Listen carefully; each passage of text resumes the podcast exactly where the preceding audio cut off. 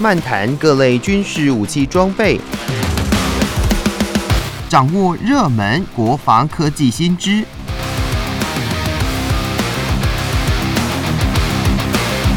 军武说早安，陪您一起领略国防知识力量。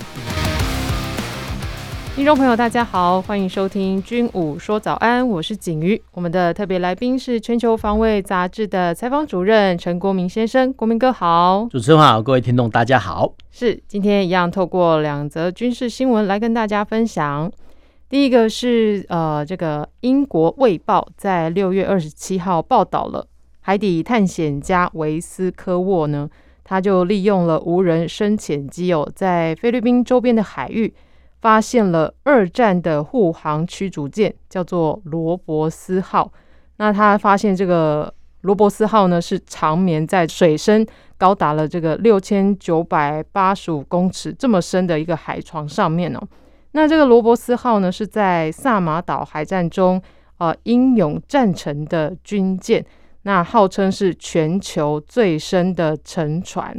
好，那我们接下来就要请国民哥来跟大家分享这艘罗伯斯号它背后的故事。呃，我们这样来看哦，这这场海战哦是发生在一九四四年哦，叫雷伊泰海战的时候啦。那当时候呢，一九四四年十月二十号，那发生这个呃美国跟日本的发生的这个水面上的舰队大决战呢，号称是人类史上哦。最后一次哦，用舰炮对舰炮射击的一场海战哦，所以其实相当有名哦。那这个雷伊泰海战呢，哦，那其实讲白了哈，就是说，哦，这当时候这个叫太妃三哦，这个所谓的编队哦，编队。那当时候呢，它有三艘驱逐舰呢，然后四艘护呃护卫的驱逐舰，那但但火力比较薄弱。然后呢，呃，护卫着哈这个六艘所谓吉普的那个护卫的航舰。好，那。这些为什么叫护卫？哈，嗯，呃，我们刚才讲讲过啊，驱逐舰就驱逐舰，那干嘛多一个护卫驱逐舰？哦，那航舰就航舰，它干嘛叫护卫的航舰？那换句话说呢，啊，驱逐舰或说航舰呢，它是正规哦，就正规，那火力比较大哈，然后呢，呃，机舰载机比较多哈。那护卫的啊，护卫驱逐舰火力比较弱，那护卫的航舰哦，或者说以前他们叫做吉普航舰，就是说很容易制造，但但是呢。它的装甲跟防水性能啊比较弱哈，所以比较容易被击沉。那我们讲白一点，就是说，呃，这些所谓的护卫航舰呢，哦，它携带的舰载机比较少哈，或者说护卫驱逐舰，哦，在战况紧急的时候，它是被假定说他们是给可以被牺牲的哈，就是说你要这样子想，就说哦，这个呃用小型舰去换大型舰，哦，这个是大家理解哈。那没想到说，哎，驱逐舰。还有更呃吨位更比较下的哈，叫所谓护卫驱逐舰。那真的状况来临的时候啊，这些护卫驱逐舰哦，居然是可以被牺牲。那这个是军呃军事史上都一样啊，到到现在都一样，就是说呃，我们叫以以小成全大的哈，这个都是军事常理啊。那只是说呃被牺牲的或者说被成全的，那当然都不好受。不过这个都是军事常态，我们先讲一下哈，就。当时候呢，这个海战的例子说哈，这批哈呃护卫航舰的一些驱逐舰或者说护卫驱逐舰，它的舰炮呢大概只有五寸哦，五寸到四寸左右，就五寸舰炮，大概一二点呃一二点七公里哈。但是呢，他们要居然要对抗哈日本帝国海军，我这边强调就二战我们叫日呃日本帝国海军哈。那日本帝国海军他们重重巡洋舰大概是呃六寸到八寸，那战舰的话就是舰炮口径叫十二到十四寸那。就哦，这个用舰炮的，当然口径越大，哈，那么射程越长，哈。那用长距离的，比如不管你说呃十四寸舰炮啦，或是说呃八寸舰炮呢，哈，都可以哈轻易的哈把这些驱逐舰跟护卫驱逐舰击沉，哈。那当时呢，说真的，呃，日本帝国海军它分为四支舰队，哈，从北边的我们叫小泽舰队，叫栗田西村自磨，哈，它分别哈。呃，后面的三支舰队哦，就是栗田、西村、智摩，它分别要穿越呃苏里高海峡跟斯伯纳蒂诺海峡，然后呢，呃，穿越之后呢，然后去攻打雷伊泰。嗯，那时候呢，哦，十月呃一九四四年十月二十号呢，呃，麦克阿瑟哦呃率领的美军哦，在呃菲律宾的雷伊泰登陆哦，所以其实他们要做这个反击的动作。那我们刚才讲过了哈，就是说这些护卫驱逐舰哦，他们舰炮哦只有四寸哦到五寸哦。那要去对抗啊，这个重巡洋舰的六寸到八寸，甚至战舰十二寸到十五寸这个舰炮呢，那基本上来讲就是以小博大的战争哦，以小博大的战斗了。那可是没有办法，就说哈，当时呢，因为呃美国航舰调度的关系哈，那其实呃航舰的兵力哦，就海萨尔兵哦，已经已经北上哈去追击哈这个小泽舰队，那剩下的的护卫哈这些护卫航舰的哦都是薄弱的兵力哦，那当然哈当然呃在这个以小哈博大的战斗中哈这个呃这艘驱逐舰哦罗伯斯号就被击沉了，那只是说哈从一九四四年哦到现在二零二二年哦八十年后呢。啊，居然还有呃美国的官兵啊，居然还记得呃这段历史，对，然后呢还会好想说啊，跟好这个就我们叫海事的探险家哈啊做一个合作哦，然后呃委托，因为他们有开发一些我们叫深海的，我们叫无人载具哦，就 UAV 好，那现阶段来讲，我们呃也有叫所谓深海的潜航器哈，换句话说呢，呃如果说用人类哈呃要潜下去这么深的话，可能啊水压上面有有问题哈。那我们之前讲过的，用这种说无人水下无人载具 UAV 哈去探勘哦，深海底下有什么东西？对哦，这个是最理想的。但是只是说这个操控技术或者说设定的技术哦，会比较高端哈，因为呃深海浅深哈呃控制比较不容易。那讯息的传递哈，比如说呃海底下有什么状况要传回给母船啊，或者是说呃这个潜航器或者水中无人载具遇到什么状况要回报的时候呢，哦。这些回报讯息如何及时，然后能不能够及时的反应呢？这都考验的科技的水准哦。那没想到啊，没想到现在在呃科技已经哦已经解决这个这个残念哦，然后可以让哈这些潜航器潜到呃人类想要去的地方。好，那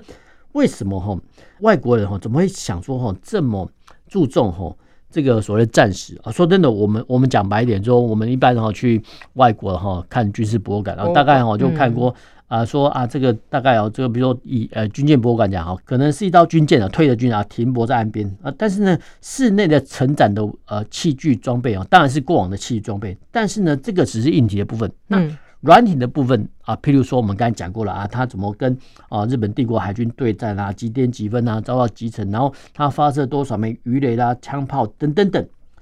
这些哈都是所谓的软性取材面哈，那当然哈，这个是后续的战史学家会充实哈这个成长内容。那我们刚才讲过了哈，就说其实哈，其实呃，二战时期到现在都一样啊，就沉没在海底的舰艇，经过哈这常年的一些我们叫侵蚀的作用啊，其实大家很难想象，就是说哎，军舰不是都是钢铁的吗？但是没想到哈，经过十年、二十年之后呢，哎，它上面就一一艘沉船。这些钢铁的表面哦，居然长满了一些水生、海生的植物啊，比如说藤壶啦，好多海生植物的人会把哈这个船体给遮蔽掉哦，甚至呢哦这个船舱啊，比如说假设被锈穿之后，我们就讲说军舰有水密舱嘛啊，这个某某水密舱锈穿之后呢，哎，居然还有一些海洋的生物哦，可能是鲨鱼或一些鳗鱼，居然会还居住在里面哈，就占地为王哈，所以其实到了哈，比如说十年、二十年之后，这些沉船哈被。世人所遗忘，似乎也是必然哦。那呃，后世的人哈要找说，哎，你哪一年哪一月哈沉的啊？比如说被呃日本帝国海军或者说美国海军哈击沉的哪一艘舰艇，在什么位置？我说的人要重新找回它，是一个很困难事情哈。第一个，你要先确定哈沉船的地点。那第二个就是说，就算你知道沉船的地点哈，你必须派哈这个我们刚才讲过的呃深海的潜航器哦下去看一看。哦，那我们刚才讲过，就是大自然的力量是真的很伟大哈。就是说，经过十年、二十年，呃，这些军舰的一些我们叫残骸哦，居然都附着了哈那些海生的植物哦。那整体来讲哈，就变成哦，就海底珊瑚礁一样。所以其实以前和到现在都一样，有些渔业的人士就主张说，把这些报废的渔船哦，把它炸成哦。当做军舰人工鱼礁哦，所以其实哦，让这些哈海海底下生物有一些栖息地哦，让这个海洋资源能够生生不息。那我们只能说哈，就说透过哈这个新闻，我们可以发现到，第一个，美国人相当注重战史，嗯，然后第二个就是说，如果有可能的话哦，他们会尽量哈尽量去还原哈这个军舰，或者说呃，可能还有。比如像之前哈也有哈呃沉在海底下的一些战机哈，如果能打捞的话就能打捞，那不能打捞的话，至少哈至少他们哈会先标定好这个位置，等待日后哦真的人类科技大为进步的时候，能够捞取或者说能够把这些军舰残骸浮起的时候，他们再做打算哦。所以其实有些军舰沉没的位置比较水深比较浅的话，其实哦美国或者说其他外国都会尝试的哈把它打捞起来哦，然后打捞起来，然后呃复原之后再看看呃有什么可以做的样子。那其实这方面其实中国也做的不错，所以其实我们要这样看，就是不管是透过江斯顿号或者说罗伯斯号这个光荣战士，然后看到说哦，原来外国他们经营。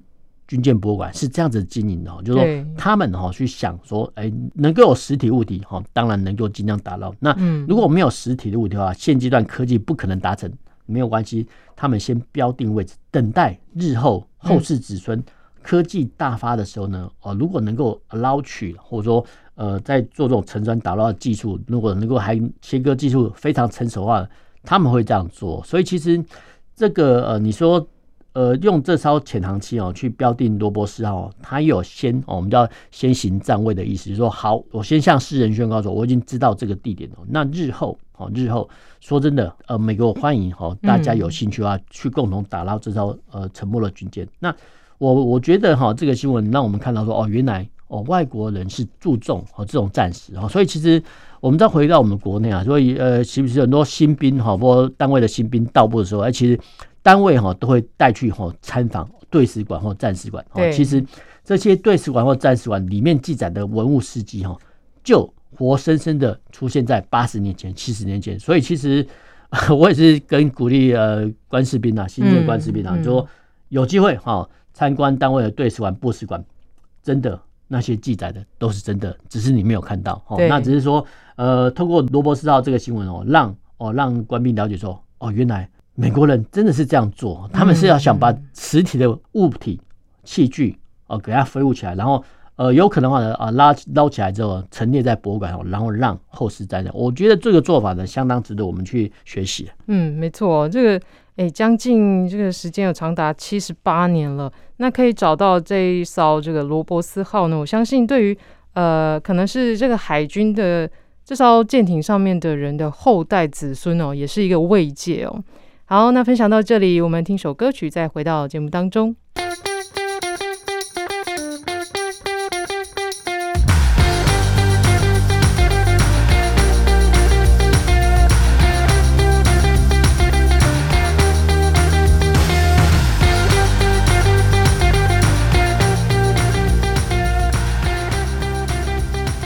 欢迎回到军武说早安，继续要跟大家分享的第二个军事新闻呢是。呃，这个飞航新闻网站哦，The Aviationist 在六月二十六号报道了，呃，法国空军最后一架的幻象两千 C 战机日前除役，那要结束这型的战机有长达三十八年，哎，总飞时超过二十三点五万的这个辉煌的历史。那法国空军在六月二十三号哦，在这个奥伦治一一五号空军基地就举行了这第五联队。第二战斗机中队的解编仪式，那这单位呢是法国空军历史最悠久的单位，那也是最后一支使用幻象两千 C 的中队。那就针对幻象两千 C，请国民哥来介绍它的特色喽。我们要先这个来看哦，这个所谓的外电新闻哦，这个所谓的法国空军二十三号在呃六月二十三号在哈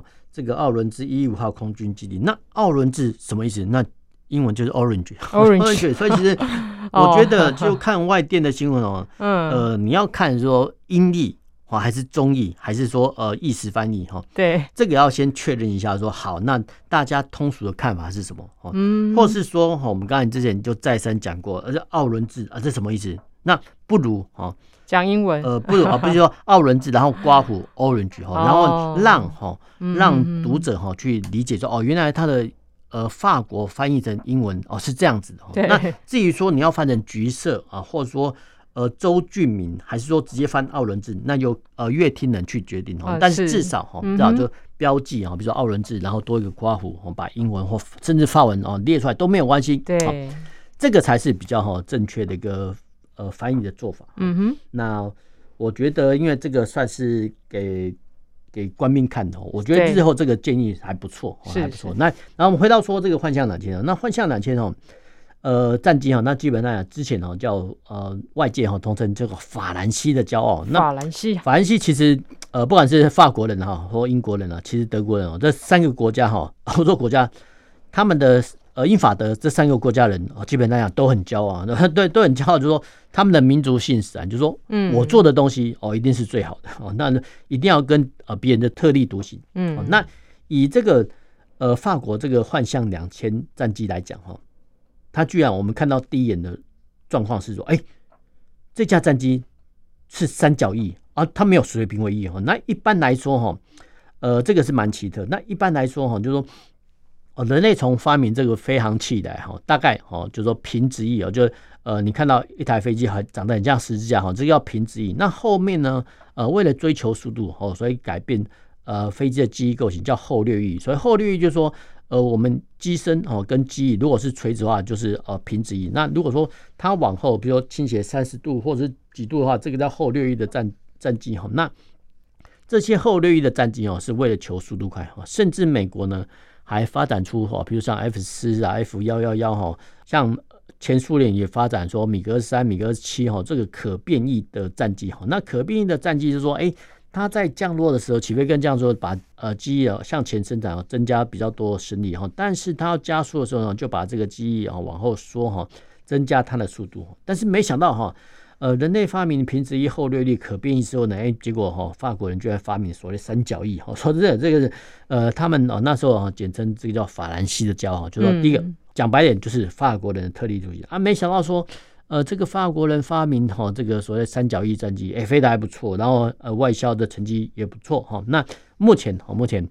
呃，操作哈这个幻象两千战机的国家有法国本土哈、印度、阿拉伯联合大公国、希腊还有台湾。好，那其实呢，呃，根据相关资料来讲哈，它大概呃只生产了六百架。那基本来讲哈，基本上这个量不是算多哈。那不是算多的话哈，其实采购国家呢就比较吃亏哈，因为呃量少哦，价就高哈，所以其实。幻象两千战机哈，在国际军火市场上哈，确实哈，它的售价量是比一般哈同时级战机哈来的贵哈，因为它有它的一些呃，当然有它的性能优点啊，不过哈，因为它的量少哦，然后价昂哦，也是它的一个致命缺点哦。那幻象两千呢，我们刚才讲过啊，它已经飞呃在法国服役过呃这么。三十八年的历史哦，但是其实哈，早在一九七八年的法兰堡航展的时候呢，其实法国哈就展示了哈相关的幻象哦，幻象战机的飞航的特性哦。那当时候呢，其实跟哈一般的欧系、欧美系战机一样哈，幻象两千哦，呃原型哈，比如说幻象两千 A 哈，呃 A B C D 到 Z 哈，当然呃没有到 Z 啊，就说呃外国战机哦，通常是这样子分哦。那从 A 到 Z 的话，通常哈每型号每型号就会做性能的更新哦。那无论如何，那通常哦，通常就按照哈呃外军，不管是欧美哈欧美国家的军队，他们编制的标准，A 哦 A 或 C 呢代表单座机，那呃 B 跟 D 哦代表双座机哦，大概是这样的区分。哦，那我们刚才讲过哈，这个幻象战机呢是法兰西的骄傲，那当然哈，那除了战机哈是法系啊，我们叫法系战机之外哈，连武器呢也是法系的啊。换句话说呢，就是说。法国的飞机哦，只能通用哦，法国制的武器哦，所以其实像我们呃台湾好像呃法国采购的云母哈，或者说魔法空对空飞弹呢，都是哈这个所谓的法制武器啊，因为我们讲白一点，就法机哦配法武哦，就这样讲比较快哈，比较简单啊，大家容易理理解，就说。幻象两千战机哦，那不能搭配响尾蛇飞弹哦，因为界面不同，也不能搭载我们的天界飞弹，因为界面也不同。那嗯嗯，当时候啦，当时候就说呃，因为国情的关系，我们空军哈跟呃法国采购幻象战机的时候哦，只买的哈这个云云母跟魔法飞弹，然后当然哈也有呃法国哈跟中国也有它一些外交上的折冲哦，所以当时候呢哦法国没有卖我们哦对地攻击武器，那对地攻击。武器呢，泛指哈，比如说空对地的炸弹，或者说空对地的导引武器哦，可能是飞弹呐、火箭等等哦。就是说，呃，幻象两千战机哦，引进台湾之后，它变成一个全空优战机哦。那它的任务很简单，就是争夺制空权。那当然了啊，呃，任务单一的话，其实有好有坏。好的话就是它可以专心哦，他们的呃防空拦截任务。那坏的是说，哎，你只能担任防空任务，那其实对地炸是什么呢？你都不用负担啊。说真的会。加重哈其他机队的负荷，这个是题外话。我们再回过头来哈讲这个幻象两千。那幻象两千战机呢，其实在哈法国服役的时候呢，哎，它居然还有一款飞机哈，这个幻象两千 N 哈，N 很简单哈，就准备发射核武器哦。那呃，当时候呢，所谓发射核武器啊，那其实法国人是研制的所谓空射的叫 SMP 哦，这个核子飞弹哦，那连哦这个核子飞弹哦哦法国都要特立独行哦，他们研发哈自己的哈空射的核子飞弹，然后搭配哈这个幻象两千战机呢去投射哦。那除了战机之外呢，哦其实法国还有其他武器呢，也相当特立独行，譬如说哦呃现阶段的啊，比如戴高乐号航舰哦，或者说。呃，法国的雷克勒哈主战车哈，就是说，他连战车、航舰、战机都要跟英国、德国、美国都不一样哈。说真的是蛮特立独行哦。那我们回到国内啊，国内的呃，台湾大概是在一九九二年哦，呃，采购了这六十架幻象战机哦。那同时间呢，还有呃，采购了四四百八十枚魔法飞弹跟九百六十枚的云母飞弹哈。大概是这个这个的呃军购概要哈。但是呢。这批哈幻象战机哦比较奇特，他们是我们叫搭船过来的哦，呃，居然是从马赛哈这个搭乘哦相关的货柜轮哈，那慢慢的哈呃回到花莲，那一批次呢大概是呃六架六架六架左右，那呃同一时间哈我们也发现大概在两三个月前，哎，我们是发现呃看到新闻报道说哎。我们的 F 十六战机哦，要飞回去美国，或者说美国的哈陆客战机受训的机队，哎，要有陆续的哈回到国内哈，就做加改装哈。那我们大家想一下一个画面，就 F 十六哈哦，从哈呃美国西岸哦，慢慢一路飞飞到哦，比如说夏威夷关岛，然后再回到台湾哦。但是呢，呃，这个幻象两千战机哦，居然是坐船哦回到国内了。所以其实呃不存在说啊。幻象两千战机哈，一路从哈西欧一路飞过来，飞到这个所谓台湾哈，嗯，这个可能性哈基本上没有，因为牵涉到所谓空域的问题，因为空域协调是比较麻烦的哈。那最后我们讲到说哈，这个法国的幻象两千哦退役之后呢，哎，未来哈将由哦新一代的标风战机哦来升任哈那。飙风战机呢？呃，它居然有所谓飙风 M 哦，这个海军型的。换句话说，这个飙风 M 战机能够在哦戴高乐航舰上起降哦。那相对来讲哦，幻象战机哦，之前幻象战机有就没有这种所谓型号出现，所以其实呃，飙风战机呢哦，它可以哦对地打击哦，对空攻击哦，甚至它它可以当做舰载机哦。所以其实呃，未来哦，未来哦，当然是哦，飙风战机哈取代哈这个幻象两千战机哦。这个是法国武器哦，我们叫使用历史上的必然，嗯，因为哈使用的哈这个三十八年哦，说真的也应该要推的，因为我们就讲过哈，一般我们小客车哈，大概有些人啊五年就给他哦换新车哦，十年换新车哈，或是说你开到二十万公里或是三十万公里的时候，哎，你可能呃要添购中古车了，或者直接哈去买新车哈。那同样的战机呢啊，对，当然啊，他们要继续使用呢，会经过性能提升呐，哦等等等的作业哦，只不过哦。即使经过性能提升之后的幻象两千哦，居然哦在法国也服役的哦，居然长达三十八年哦。那就整个我们叫历史的中切面来看哦，是时候哦让他退伍了。退役之后，那退役之后呢哦，这些解散之后单位解编了，然后飞机呢回归到哈啊，比如说他们的军备当局，那军备当局呢可以哈减整之后呢再出售给国家，用二手机的方式出售给其他国家啊，比如说印度啦，或者说阿拉伯联合大公国来充实他们的空军战力哦。这个是幻象两千战机除役后相关的一些联想。哎，那我们现在国内有的幻象两千跟法国这次要处理的，是不是是不同型机呢？呃，我们来讲哈，我们叫幻象两千 DI 跟 EI 啊，那基本上我刚才讲过了哈，就是说型号越后面哦，其实它的功能哈会比较强哈。对，那我们呃一样啊，采购了呃双座机哈跟单座机哦，那。呃，当然啊，之前有一些训练意外哈，呃，造成一些飞官的损失跟飞机的损失哦。但是无论如何，嗯、就是说之前哈有些呃评论在说，哎、欸，我们的幻象机队呢要不要？因为呃消息是伤员哦，再加上哦法国本场哈，他们有一些顾忌啊，所以要不要哈趁势哈？第一个呃，不管是做性能提升啊，或是说哈直接由 F 十六机队来担纲哈。这个都是算是空军的考量之类，那当然哈，当时候有部分的哈，我们的幻象机队哈被封存了，因为其实呃这些封存作业可以节省哦相关的我们叫作业成本哦。那真的暂时有状况的时候，真的哈迫不得已还是会把哈这些封存的战机哦拿出来再启用哦。所以其实战争哦对哦这些封存战机啊哦是一个契机，但是无论如何哈呃如果有新一代战机出现，那当然哈用新机去替换旧机哦。这个是最理想的规划，这个外界呃并没有办法予以苛责了。嗯，的确。那我们说到这个法国，的确也是这个国家有实力、有钱、有人才哦，才能够让他们的军备这样子的特立独行哦。好，那今天的军武说早安就跟大家分享到这里，我们下周同一时间再见，拜拜。